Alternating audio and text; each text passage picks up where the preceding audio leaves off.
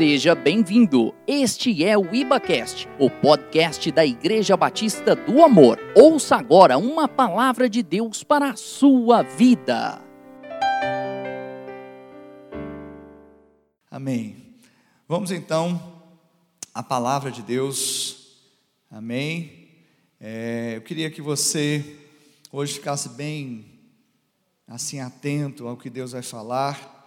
É, se você não teve oportunidade de vir pela manhã e nem é, tampouco acompanhar também pela o culto online, eu quero indicar que você assista, porque essa mensagem ela, ela foi dividida em duas partes. A primeira dela, delas nós ministramos de manhã e agora eu vou ministrar a segunda parte. O tema, o tema da noite é inelegível.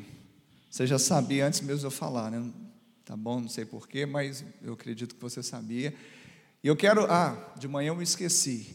Eu já quero tributar honra a quem honra merece. Então eu queria agradecer meu querido irmão Davidson Ramos, da Adali, né? Davidson, que fez essa linda camisa. É Fox, né? Como que é o nome da sua empresa? Unifox fazer um merchandise aqui para você, viu, querido? Unifox é do nosso irmão Davidson, fez essa linda camisa, mas em parceria também com o nosso irmão Matheus Cardoso. Matheus Cardoso, ele fez a arte, né? ele bolou ali. Matheus tem uma empresa também, né, de uniforme, de, de camisa, como que é o nome? Virtual 77. É isso aí. Amém. Aí tá dando joinha ali, é um irmão neutro ali, parece que é o Marcos, né? É irmão neutro, está dando joinha ali, Marcos que assina Cardoso também, né? Amém. É, então, glória a Deus pela vida de vocês, glória a Deus.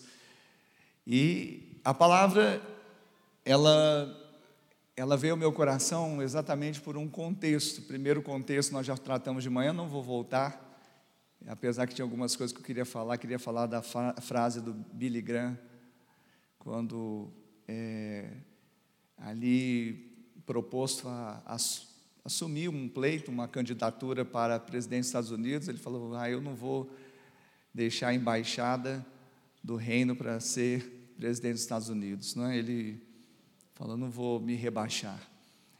É claro que todas as autoridades têm seu valor, têm sua missão e todas elas são importantes, mas existe uma missão que ela é, ela transcende, ela transcende, amém? Mas aí de manhã nós tratamos da questão, vamos dizer assim, é, falei um pouquinho de política, mas não partidária, falei de princípios, eu gostaria que você assistisse essa mensagem. A palavra ineligível, eu tenho que retomar isso aqui, é é, a palavra diz que, é, que não se pode eleger, que não se pode escolher. Mas normalmente ela, ela está associada à questão política mesmo. E em 2010 houve uma, uma lei, a lei chamada mais comumente de lei da o que da ficha limpa, né? E essa lei de 2010, ela vinha exatamente para trazer mais probidade àqueles que pleiteavam um cargo público e iam lidar com a coisa pública. E então essa lei veio para garantir que as pessoas que tivessem concorrendo àquele pleito podiam é, podiam ter aqueles requisitos morais, probos, enfim. Então mas se tornava inelegível aquele que estava no, no, no cumprimento do seu mandato fosse cassado ou renunciando para fugir de uma cassação também, ele se tornaria inelegível, ou fosse condenado por órgão colegiado, ainda que houvesse outras instâncias de apuração. E aí o candidato ficaria oito anos inelegível, ou seja, não pode ser escolhido, eleito. E para você ter uma ideia, só para a gente fechar aqui esse ponto, né? Porque tem tudo a ver com o nome da mensagem, mais especialmente a parte da manhã. Quase 1.800 candidatos no período de 2010, 2012 e 2014 foram tidos como inelegíveis. Mas, na verdade, eu não vou falar aqui, como eu, como eu prometi, da política, vou falar agora da nossa vida, da nossa existência. E é interessante porque a nossa natureza, nós éramos por natureza filhos da ira, filhos da desobediência. E nessa condição que o pecado nos impôs, nós nos tornamos diante de Deus inelegíveis. Nós não tínhamos nada que pudesse atraí-lo. Nós não tínhamos nada que pudesse inspirar confiança, porque nós éramos, por natureza, filhos da desobediência, filhos da ira. Nós estávamos, na verdade, presos em nossos pecados e condenados por nossas transgressões. Nós éramos ficha suja, inelegíveis. Isso o pecado trouxe até nós. O pecado trouxe não apenas isso, mas trouxe essa herança de sermos chamados o que filhos da desobediência. Porque quem afinal desobedeceu? Quem afinal desobedeceu foi Adão. Mas Adão tipifica o homem. A gente fala, ah, Adão pecou. Não, nós pecamos. Adão tipifica o homem. Por isso, todo filho de Adão e porque, pelo que consta, todos nós, no primeiro nascimento, somos filhos de Adão, passamos a herdar essa natureza de filhos da desobediência, filhos da ira. Nos tornamos ficha suja. Eu queria que você abrisse comigo a sua Bíblia, lá em Efésios, Efésios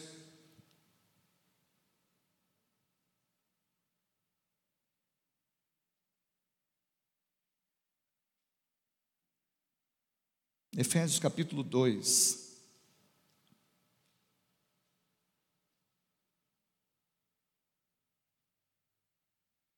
Eu também vou abrindo com vocês, tá bom? Embora digital aqui, mas tenha paciência com o pastor. Porque eu vou mudando de tela aqui. Olha só o que diz Efésios capítulo 2, verso 1 em diante. Ele, ele vos deu vida estando vós mortos nos vossos delitos e pecados, nos quais andastes outrora, segundo o curso deste mundo, segundo o príncipe da, potestade do ar, do espírito que agora atua nos filhos da desobediência, entre os quais também todos nós andamos outrora, segundo as inclinações da nossa carne, fazendo a vontade da carne e dos pensamentos, e éramos por natureza filhos da ira, como também os demais. Então, esse texto, Paulo está falando do pecado para a salvação pela graça, mas aqui está sendo, aqui está é, é, sendo expresso um raio-x da nossa vida. Aqui está colocando exatamente como nós éramos, como nós estávamos, mortos em nossos pecados pecados e delitos. Aqui está mostrando como que nós andávamos, nós andávamos segundo o que a inclinação da nossa carne. Nós aqui vem expressar qual que era o governo que estava sobre nós, era o governo do príncipe deste mundo, que atua sobre os filhos da desobediência, aqueles que se tornaram desobedientes a Deus, aqueles que se tornaram filhos da ira, eles ficaram suscetíveis à ação do espírito do maligno, ou seja, do príncipe deste mundo, a saber, Satanás. E aí Paulo vai falar, entre os quais também todos nós, quantos? Todos nós. Esta era a nossa condição. E ele fala, nós estávamos inclinados à carne e nós éramos, por natureza, filhos da ira. Esse era o retrato. Mas é interessante então que, mesmo tendo essa ficha suja e sendo inelegível, há algo que acontece na nossa história. Na nossa história, porque para Deus nada saiu do seu controle. Algumas pessoas pensam que Deus perdeu o controle. Ah, mas quando o homem desobedeceu, Deus perdeu o controle. Deus nunca perdeu o controle. Até porque a Bíblia vai falar que o cordeiro foi imolado desde a fundação do mundo. Então Deus já tinha um plano perfeito de salvação e amor para redimir o homem, mesmo, depois, mesmo antes dele ter caído. Deus perdeu o controle? Jamais. Quem está recebendo isso pode dar glória a Deus. Mas agora abra a sua Bíblia comigo em Romanos. Esse é o texto áureo. Romanos capítulo 8, 31.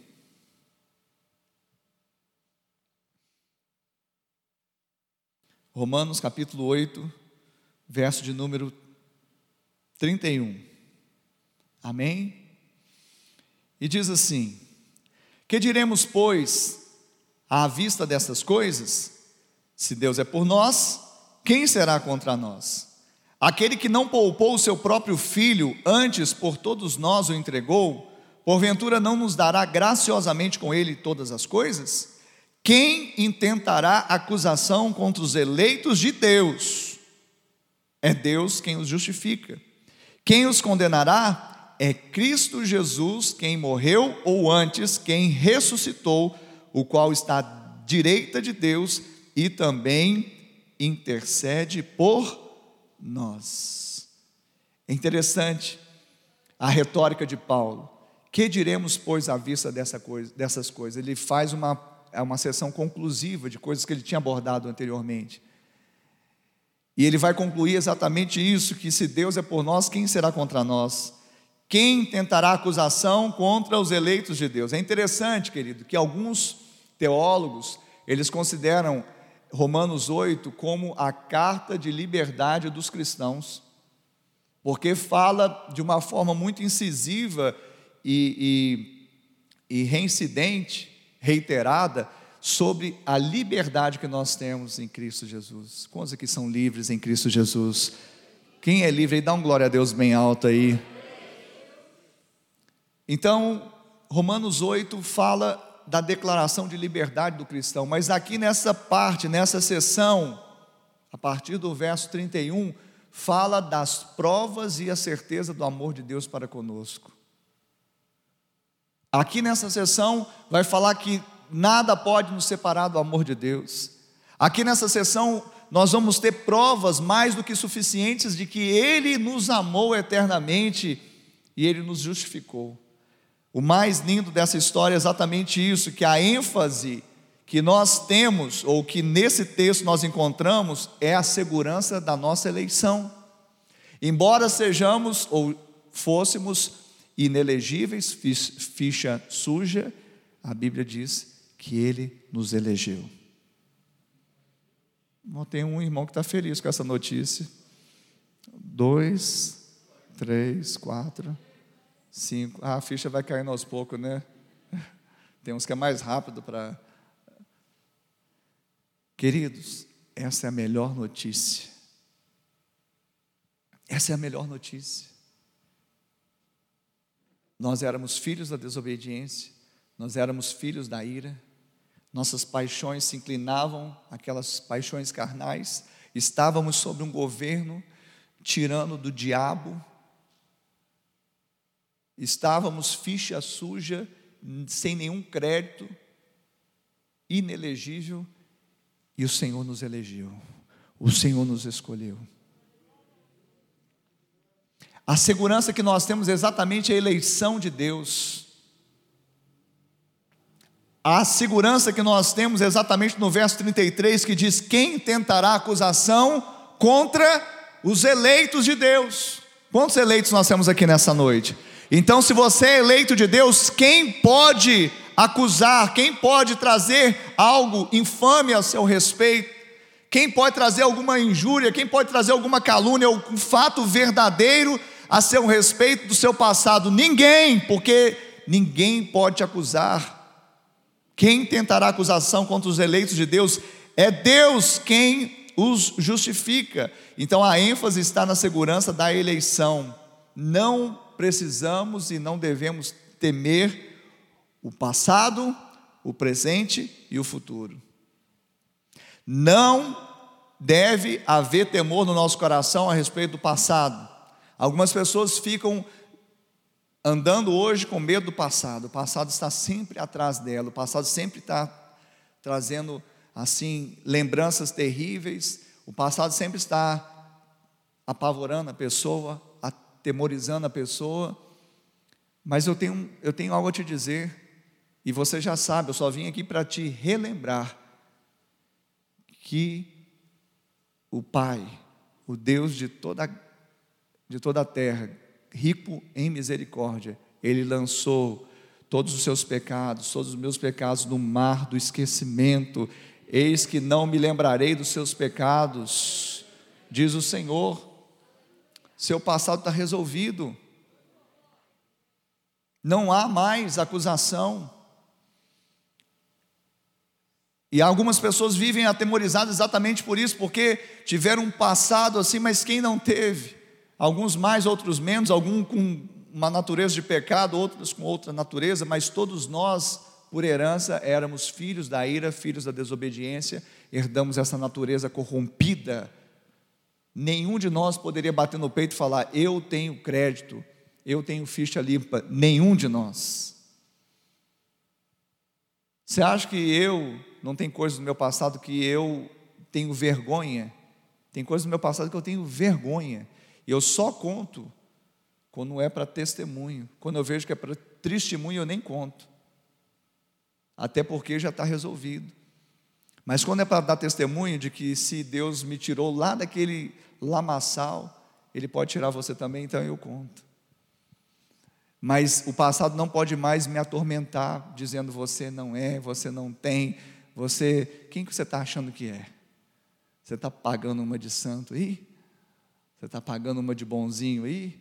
Eu sei o que você fez no verão passado. Ué, você tem boa memória né, do passado, mas não tem do futuro e nem do presente. Realmente você lembrou bem, Satanás. Assim eu fui outrora. Paulo usa essa palavra, outrora. Sabe o que é outrora? Antes em outro tempo. E esse outro tempo nada tem mais a ver com você. Você vive o hoje, o tempo de Deus, o tempo da plenitude, o tempo da graça, o tempo do amor, o tempo da redenção, o tempo que Deus quer fazer tudo aquilo que o inimigo estava tentando prender, mas agora você é livre. Glória a Deus. É interessante quando nós vamos lendo esse texto, são tantas coisas que nós gostaríamos de falar, mas eu gostaria novamente de dar ênfase no verso 33. Quem intentará acusação contra os eleitos de Deus? É Deus quem os justifica. A pergunta é: se ele não poupou o seu próprio filho, e ele nos deu quando nós éramos embaçados, ficha suja, agora que ele limpou a nossa ficha, o que, que ele não nos dará agora, graciosamente? Ei, preste atenção. Se quando nós estávamos lá no tremendal de, de pecado, no barro, na lama, estávamos atolados no pecado, estávamos atolados na mentira, na desobediência, na ira, na, nas paixões carnais, em toda sorte de concupiscência, nas coisas que nos afastavam de Deus. Se Deus, naquele tempo, ele já deu o melhor que ele tinha, ele pegou o melhor que ele tinha, que era o filho dele, e nos entregou por nós que, que Ele não, não nos dará agora que nós já somos agora santos, que agora nós já temos a vida, que nós já somos agora, sabe, perfumados, cheirosos, porque nós temos a fragrância do perfume de Cristo. Mas eu ainda penso que eu estou meio devendo alguma coisa. Aquele que acha que está devendo alguma coisa, ele não flui, ele não rompe. Eu ouvi um eu creio aqui, tão lindo.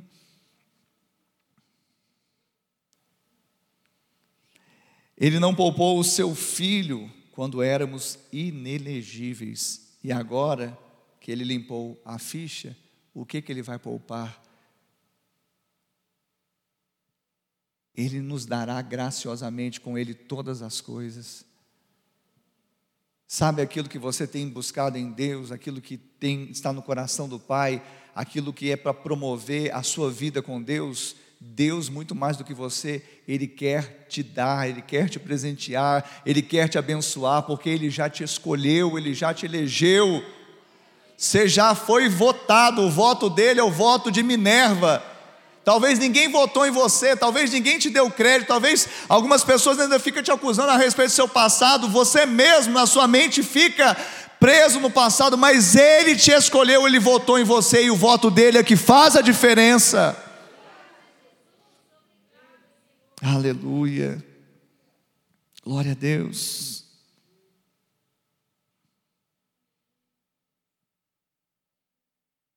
O Senhor é bom. Aleluia. Paulo ele vai falar sobre aqueles que se colocam de novo debaixo de jugo de escravidão. Ele fala: olha, isso é insensatez. Não se coloque de novo debaixo de jugo de escravidão. E toda vez que eu e você andamos atemorizados, é porque nós estamos nos colocando debaixo, novamente, de jugo de escravidão.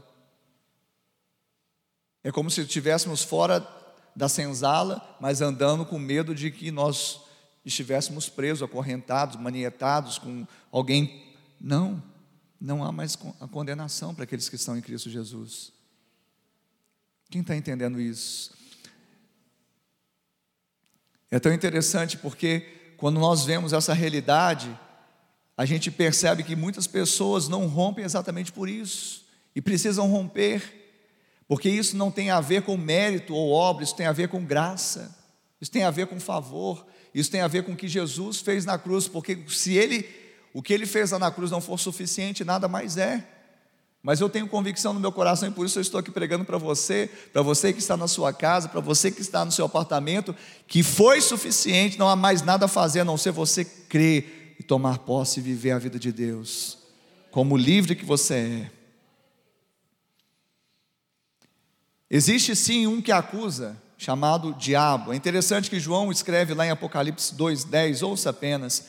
Então ouvi grande voz do céu proclamando: Agora veio a salvação, o poder, o reino do nosso Deus e a autoridade do seu Cristo, pois foi expulso o acusador de, de nossos irmãos, o mesmo que os acusa de dia e de noite diante do nosso Deus. Então, quem é acusador? O diabo. Só que além de acusador, ele é mentiroso. Porque meia verdade é mentira. Se ele falar alguma coisa a respeito de você ligado ao seu passado, é mentira. Vou repetir: se ele falar alguma coisa, ele jogar um adjetivo em você, um, um, uma etiqueta, jogar assim para mim assim, iracundo, é mentira. Não, pastor, mas o senhor não era? Eu era, não sou mais. Quem está entendendo? Então, mas não é verdadeiro, em parte, porque o senhor era. Ei, eu era, não sou mais. Meia verdade, é mentira. Ele é acusador, mas é mentiroso, porque ele mente desde o princípio. Não ouça as mentiras de Satanás. Jesus é a verdade que liberta ele que sabe os pensamentos que tem a seu respeito. E se ele diz que você agora nele é santo, você é santo. Se ele diz que agora você está na verdade, você é sincero. Se ele diz que agora o pecado não tem mais domínio sobre vós, porque você está debaixo da graça e não da lei, agora o pecado não te escraviza mais. Se você era mentiroso, se você era trapaceiro, se você era lascivo, se você era prostituto, se você era adúltero, se você era efeminado, se você era o que qualquer adjetivo que você quiser dar, isso faz parte do passado e não mais faz parte da sua vida hoje, muito menos do seu futuro. Você toma posse disso nessa noite? A eleição, Ele nos elegeu. É porque muitas vezes a gente quer a aprovação das pessoas. Pastor, mas não vale? Parcialmente. Totalmente só vale o que Deus diz a nosso respeito. Ouça bem. Totalmente eu só preciso saber de forma plena o que Deus pensa a meu respeito. Parcialmente é bom que haja uma reputação? Sim, para promover também a luz. Não, a Bíblia não diz, o próprio Jesus, que brilhe a sua luz. Mas que luz que nós temos? Nós temos, somos uma estrela de primeira grandeza que emana por si própria uma luz? Não. é o sol da justiça que brilha em nós. Então a luz que brilha em nós é a luz de Cristo. E quando os homens veem as boas obras que nós fazemos, eles falam assim: olha, parabéns, ele é uma pessoa boa. Mas eles não sabem que o bom é que está dentro de nós, é Jesus. Amém? Então, quando isso acontece, é bom ter uma boa reputação. Mas pode ser que algumas pessoas falem: ah lá, o trapaceiro. E ele está desinformado. Já tem pelo menos uma década que eu não sou mais.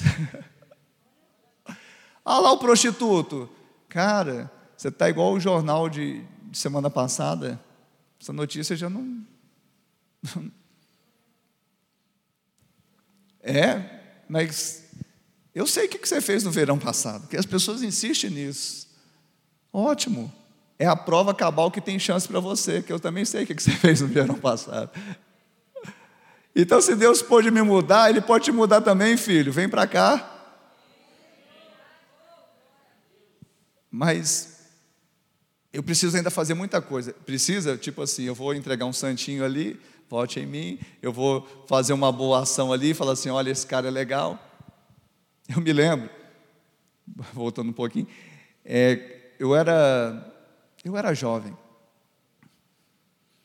Aí uma vez aconteceu uma situação e deu polícia. E me chamaram porque a pessoa que estava sendo presa era uma pessoa que era da nossa comunidade, que minha mãe apacentava. Eu não sei por que me chamaram. Podia chamar tantas pessoas, me chamaram. Eu, jovem, meio inexperiente, fui lá. Afinal de contas, os meninos eram tudo crianças. Minha mãe apresentava crianças carentes. Aí falou, está levando o fulano. Aí eu fui lá. Aí, resumindo a história, eu vi e achei estranho, porque estava levando uma parte, disseram que era uma briga dele com o vizinho, estava levando só ele. Achei meio estranho, mas fiquei na minha. Aí, de repente, o camarada falou assim: Ei, você aí, vem cá. Aí eu, é você mesmo, vem cá. Eu, ok, mas por quê? Você vai ser testemunha. Aí, um civil, que eu já tinha sido do exército, mas a polícia tem coisas específicas. Então, para o civil, mesmo passando pelo exército, eu não sabia que tinha a testemunha de apresentação, que não basta, não precisa necessariamente você ter visto a situação para ser chamado para ser testemunha. E eu falei, eu tô, me inclui fora desta, porque eu não vi nada. E eu comecei a conversar, mas eu conversava e ele entendia ponderação. E quanto mais eu justificava, mais ele achava que eu estava sendo resistente. O final da história, ele rodou o bastão lá, vem cá e não sei mais o quê. Se fosse por esse testemunho, eu jamais teria entrado na gloriosa, né? Menino caindo. Aí eu falei, olhei para a tarjeta dele, é fulano de tal, né? É, você quer olhar aqui? Aí, eu olhou para mim, você, escolaridade você tem? Você está na escola? Eu falei, sim, sim, eu sou universitário. Ainda paguei uma de. de... sou universitário. É, então você não é jacu, não, né? Aí eu falei, meu Deus, esse negócio não vai dar certo, não. Resumindo, me deixaram para lá, não quiseram minha, que eu fosse testemunha e levaram o camarada. Eu falei, não, isso não vai ficar barato assim, não. No outro dia, fui lá no quartel reclamar. Não sei o que, que deu, não sei o que, que virou, eu sei que minha vida que segue. Aí depois, isso, sei lá, foi em 95, 96, sei lá. Em 99 estava eu adentrando as fileiras da Polícia Militar de Minas Gerais. Como eu falei, se dependesse desse camarada, que em toda profissão tem o, o, o péssimo profissional, se dependesse de uma péssima professora, você seria professora? Se dependesse de uma péssima esteticista, não sei, você seria. Se dependesse de um péssimo, né, você não seria. Mas graças a Deus eu aprendi lá dentro que 99,9, igual aqueles bactericidas, né, que fala assim, 99,9% é tudo, ó, gente boa da Polícia Militar de Minas Gerais. Cara trabalhador, profissional, melhor polícia de Minas, né? Aí entrei e depois de um tempo eu era soldado, fiz o curso de oficial, aí fui aspirante oficial, segundo tenente, primeiro tenente, e eu lá como primeiro tenente na porta do quartel, Aí eu, eu lembrava da, do, da, fisionomia de um, mas não, inclusive do nome de um e não do outro, mas nunca mais tinha visto. O outro um eu nem lembrava. Aí de repente aquele que rodou o bastão, que chamou de Jacu e tal, apareceu para mim lá na porta. Era ano eleitoral, ele me deu um santinho assim: "Ô tenente, esse é jóia, hein?" me deu o santinho dele. Aí eu olhei, não vou falar o nome dele aqui, né? Porque pode ser que eu vou ganhar ele para Jesus ainda. Então, é, esse é joia. Ele não sabe que eu sei o que, que ele fez no verão passado. Porque normalmente, normalmente, quem apanha não se esquece, quem bate se esquece, né? Então nem lembrava que aquele jovem com vinte e poucos anos é, era eu. E agora eu era primeiro tenente e com certeza superior a ele ali, enfim. Mas a vida correu, eu espero que ele tenha mudado de conduta, né? Era uma época também difícil, né, Sérgio? época, eu, alguém me falou, falou, senhor tenente, Major William, senhor tenente, pelo que o senhor falou para esse polícia naquela época, das lobas, daquela, ficou barato para o senhor. eu falei, então tá bom, tá, mas aqui quem disse, vida que segue, eu perdoei ele, tomara que um dia eu ganhe ele, porque a hora que eu ganhar e falar, filho, sabe o que aconteceu? Eu posso dar aquele testemunho com nome? Amém, Jesus? Então, mas o povo gosta de lembrar o que, que a gente fez no deverão passado, né? O diabo muito mais do que, do que qualquer um.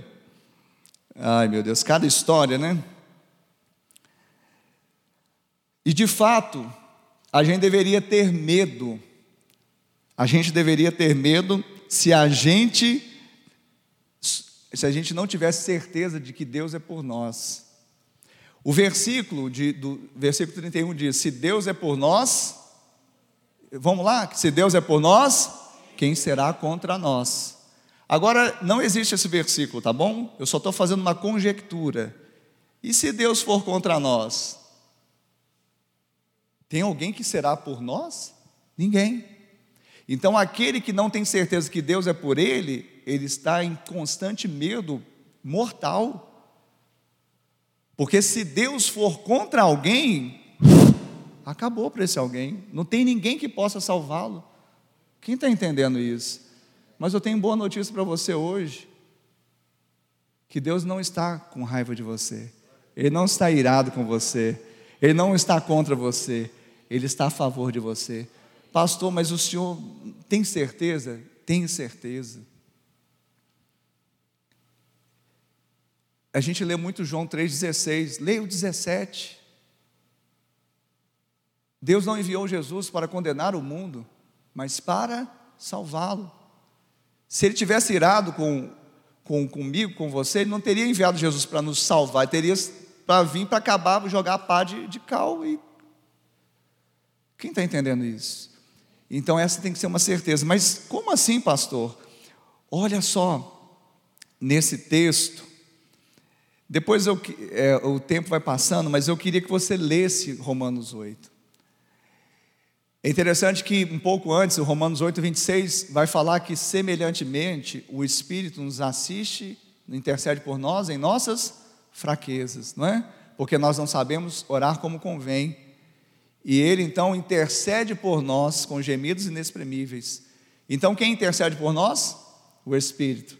Aqui no texto que nós lemos, que é o verso 32 de Romanos 8, aquele que não poupou, não é isso? Deixa eu abrir aqui o texto.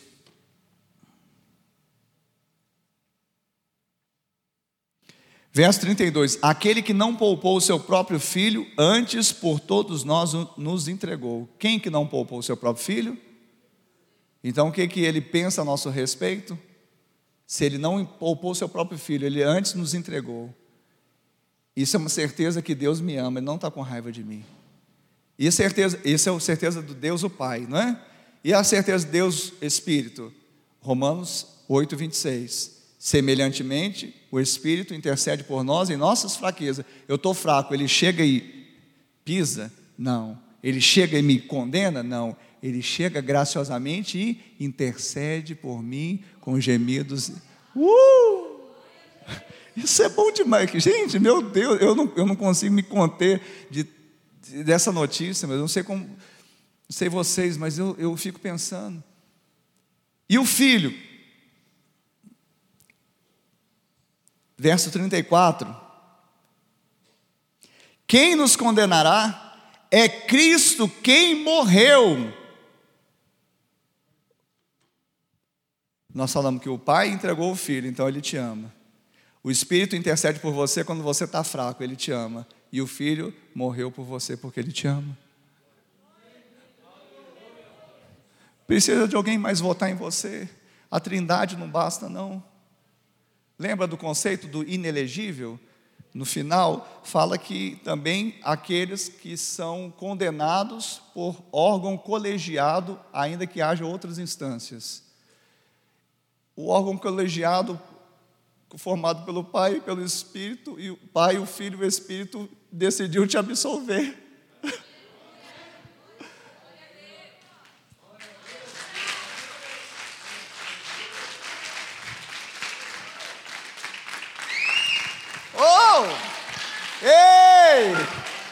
Isso é bom demais.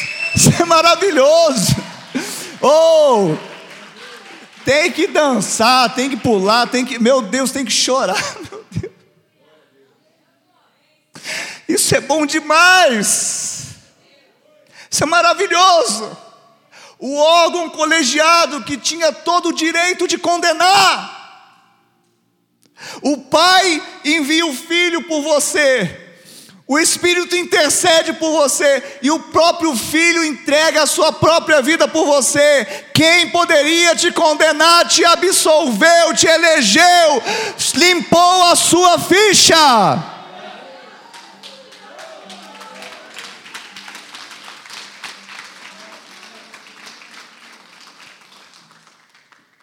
Será que você pode ficar de pé para você pensar que está acabando o culto? Pode continuar? Vou fazer que nem um discípulo meu assim. Quem me dá cinco minutos aí? Levanta a mão. Cinco, dez, vinte, trinta. Melhorou.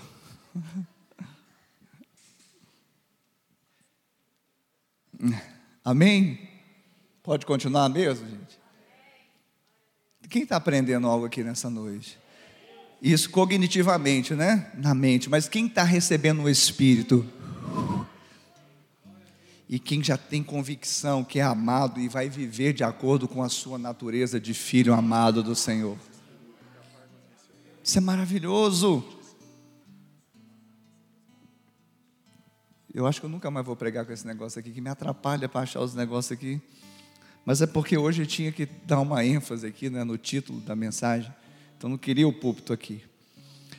Quem intentará acusação contra os eleitos de Deus é Deus quem os justifica.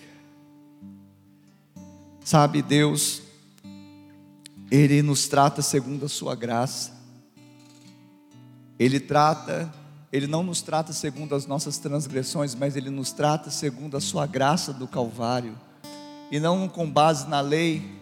A lei é chamada lei do pecado e da morte, a lei evidencia a morte, a lei evidencia a condenação, era necessária para que a gente soubesse que não é bonito ser feio, mas agora Deus não nos trata segundo mais a lei do pecado e da morte, não mais segundo as transgressões, porque isso foi pago, agora Ele nos trata segundo o amor, a graça do Filho através do Calvário.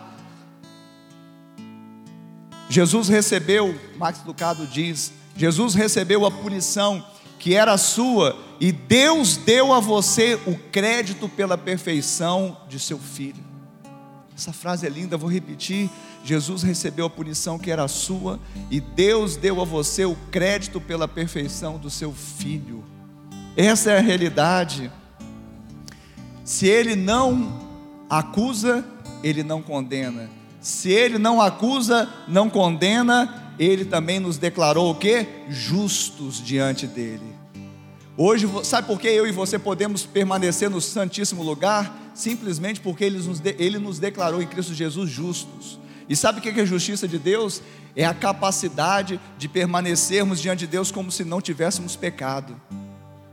Justiça é a capacidade sobrenatural, porque foi feito algo sobrenatural, de fazer um pecador inelegível, ficha suja, poder permanecer diante de um Deus santo como se nunca tivesse pecado. Isso se chama justiça de Deus. E ele te declarou, através do sangue de Jesus, através da morte de Jesus, justo. Ele fez isso, então se ele fez, está feito, não vai ser revogado, não vai ter impeachment, não vai ter cassação de mandato, porque Ele te ama com amor eterno. A palavra de Deus diz: com amor eterno eu te amei, com benignidade eu te atraí, eu te remi, eu te chamo pelo nome. Tu és meu, você é dele, ninguém arrebatará das minhas mãos, diz o Senhor. Mas ande como filho amado, querido, Deus não está irado com você. Oh, isso tudo significa que Ele não nos acusa, que Ele não nos condena, que Ele nos declarou justos, que Ele nos, que Ele intercede por nós. Exatamente isso significa que Jesus nos representa diante do trono de Deus e que nós não precisamos nos defender.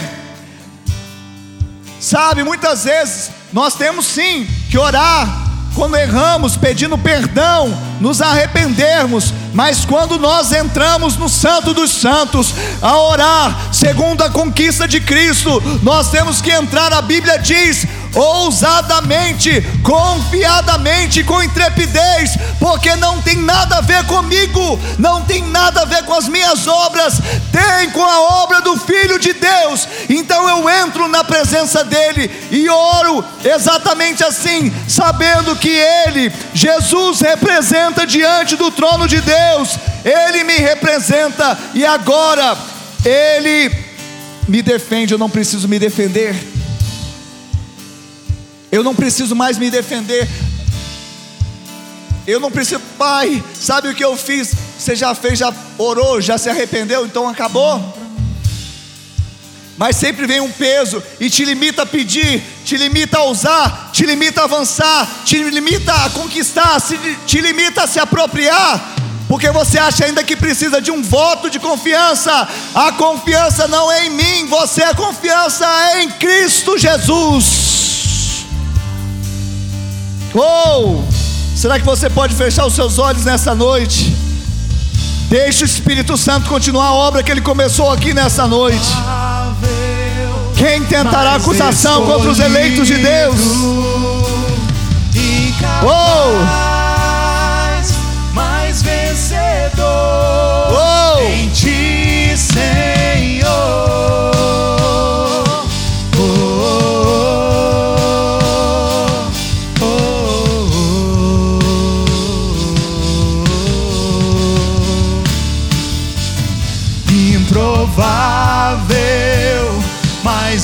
Escolhido, incapaz, mas vencedor em ti, Senhor. Oh,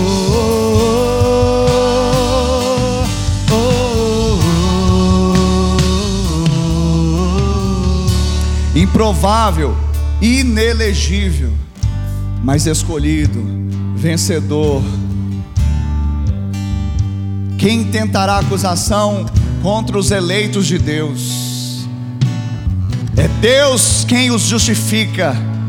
Você foi eleito, você venceu a eleição, o voto foi do Senhor, que fez os céus e a terra. Ele te declarou justo, ele te declarou ficha limpa, ele te promoveu às regiões celestes em Cristo Jesus e todo o benefício de cumprir um mandato espiritual, de cumprir um sacerdócio nessa terra, de acessar as riquezas de Deus aqui, está sobre a sua vida.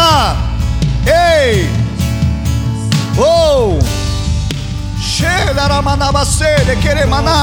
Há uma onda, há uma onda do Espírito aqui nesse lugar. Ei!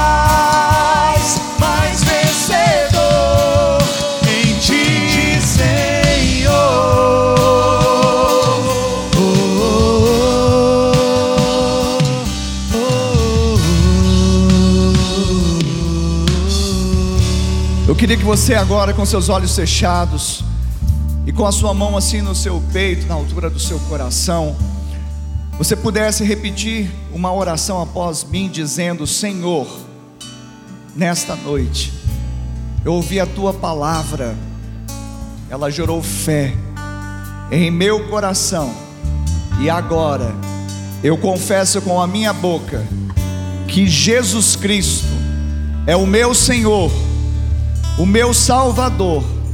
Escreve o meu nome no livro da vida e salva-me, Senhor.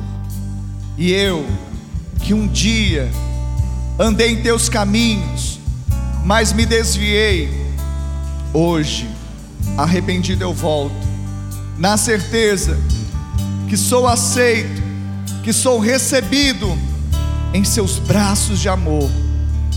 Coloca anel no meu dedo, sandálias nos meus pés, me dê vestes novas porque o filho volta à casa do Pai, à presença do Pai. Ainda com seus olhos fechados, eu quero perguntar se você fez essa oração e se identificou com ela, levante agora uma das suas mãos que eu quero orar por você. Você pode levantar sua mão aí onde você está. Que eu quero orar por você, você que está aqui no prédio, você que está lá na sua casa assistindo o culto online, você pode fazer um sinal agora com a sua mão. Você pode levantar agora a sua mão dizendo: Sou eu. Está testificando essa realidade no meu coração. Eu quero voltar, eu quero me reconciliar, ou eu quero receber Jesus, porque eu andava sem esta revelação, e agora eu sei que eu posso ser justificado pelo sangue de Jesus, não pelo que eu fiz ou deixei de fazer, mas pelo que Ele fez. Alguém aqui nessa noite? Eu quero falar com você.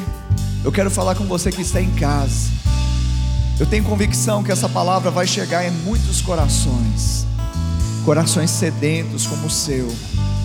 E quem sabe você, de uma forma profética, na sua casa, no seu lar, levantou a sua mão, dizendo: Sou eu. Essa palavra era para mim, agora está na minha boca e eu a confessei. Então eu quero falar que você é bem-vindo à família de Deus. Eu quero falar que você agora faz parte da família da fé. Existe agora um recomeço, uma nova história. Agora nós temos a convicção de que podemos estar juntos como família, porque o preço foi pago para que nós fôssemos um com Ele e um com um com o outro. Por isso nós queremos te convidar.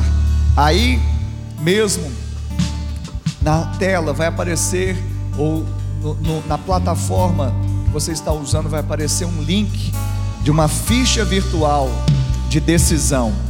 Basta poucos dados você preenche para que a gente possa fazer contato e propor uma caminhada da fé. Temos a convicção que a fé cristã é um estilo de vida que nós só vivemos como família. Por isso queremos ser família. Não deixe de preencher a ficha. Se você quiser falar conosco, ligue também para o telefone e fale conosco. Se quiser deixar uma mensagem, deixe aí. E nós vamos fazer contato com você para te abençoar no nome de Jesus. Aleluia. Obrigado por acessar o IbaCast. Acesse nossas redes sociais. Siga Igreja Batista do Amor. Até a próxima!